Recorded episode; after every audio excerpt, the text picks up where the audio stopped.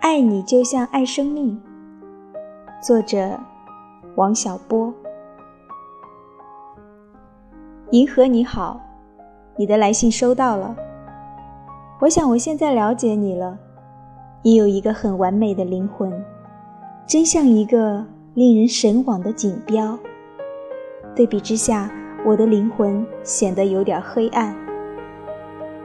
我来回答你的问题吧。你已经知道我对你的爱有点自私，真的。哪一个人得到一颗明珠，不希望它永远归己所有呢？我也是。我很想知道你的爱情有多美好，我又怎能情愿失去它呢？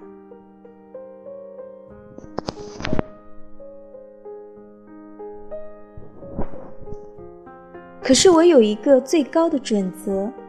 这也是我的秘密，我从来不把它告诉人。就是，人是轻易不能知道自己的，因为人的感官全是向外的。比方说，人能看见别人，却不能看见自己；人可以对别人有最细微的感觉，对自己就迟钝得多。自己的思想可以把握，可是产生自己思想的源泉，谁能把握呢？有人可以写出极美好的小说和音乐，可是他自己何以能够写出这些东西的直接原因却说不出来。人无论伟大还是卑贱，对于自己就是最深微的自己，却不十分了解。这个自我，在很多人身上都沉默了，这些人也就沉默了，日复一日的。过着和昨日一样的生活，在另外一些人身上，他就沸腾不息，给他的主人带来无穷无尽的苦难。你说是什么使双目失明的密尔顿苦苦的写诗呢？还不是他？你看，好多人给他许下了诺言。安德谢夫说他是个穷鬼时，下定了决心，除了一颗枪子儿，什么也挡不住他。可是他成了阔佬以后呢，心安理得了。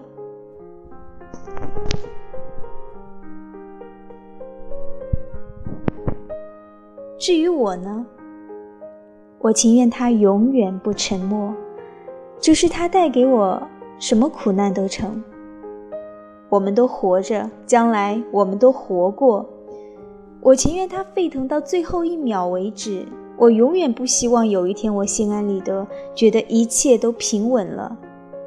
我知道生和死，这是人们自己的事，谁也救不了别人的灵魂。要是人人都有个不休不止的灵魂才好呢。我真希望我的灵魂像你说的，是个源泉，永远汲取不干。我希望我的自我永远滋滋的响，翻腾不休，就像火炭上的一滴糖。我真不想有一天，我自己觉得我有了足够的智慧，可以够用了，足够明辨是非了。你知道，我希望人人都有自己的智慧。你也知道了，我以为大家的灵魂只有自己才能救得了，所以我将永远不会想把别人的灵魂据为己有。我只希望我们的灵魂可以互通，像一个两倍大的共同体。你知道吗？孤独的灵魂多么寂寞呀！人又有多少弱点呢？一个像你这样的灵魂，可以给人多么大的助力，给人多少温暖呢？你把你灵魂的大门打开，放我进去吧。本着这些信念，我很希望你绝对自由。我希望你的灵魂高飞。当然，你将来爱上别人。不就说明我的灵魂暗淡了吗？除了嫉妒，不是还宣告了我完蛋了吗？到那一刻，你怎么能要求我兴高采烈呢？谁也不会完蛋了，还高唱大海航行靠舵手的，所以你这要求过当了呢。不过从我这时的理智来看，那时你还是离开我好。要是那时我变了主意。那就是我变坏了，你就丢开我好了。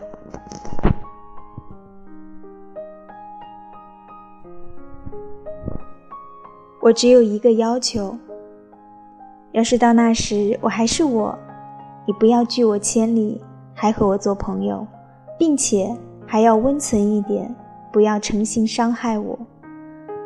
我不喜欢安分过什么日子，也不喜欢死乞白咧的搅在一起。至于结婚不结婚之类的事情，我都不爱去想。世俗所谓必不可少的东西，我是一件也不想要的。还有那个爱、欠情之类，似乎无关紧要。